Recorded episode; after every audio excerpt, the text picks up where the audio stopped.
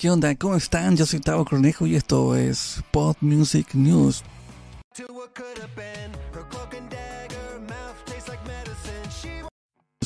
Mark Hobbs de Blink 182 terminó su tratamiento de quimioterapia. Su ex compañero de banda, Tom DeLonge, actual líder de Angels and Airwaves, compartió la noticia a través de su Instagram. En la publicación hay una captura de pantalla, una conversación de texto entre Tom y Mark.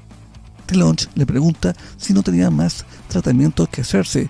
Hobbs le contesta, no hay más planeados. Creo que el doctor piensa que la quimio hizo su trabajo. Le comenta al bajista de Blink 182. Ante esto Tom se alegra y le responde, tiempo para vivir, pero continúa respondiéndole humorísticamente.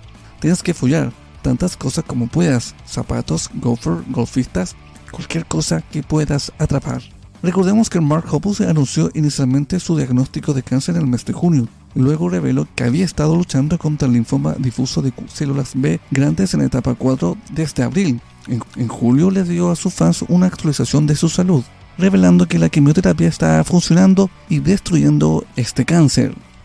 Recuerda que este podcast lo puedes disfrutar en tu aplicación de música favorita en Spotify, iBox, Apple Podcast. Síguenos en Instagram, arroba podmusicglobal y suscríbete a nuestra cuenta de YouTube. Yo soy Tavo Cornejo y esto fue Pod Music News. Nos escuchamos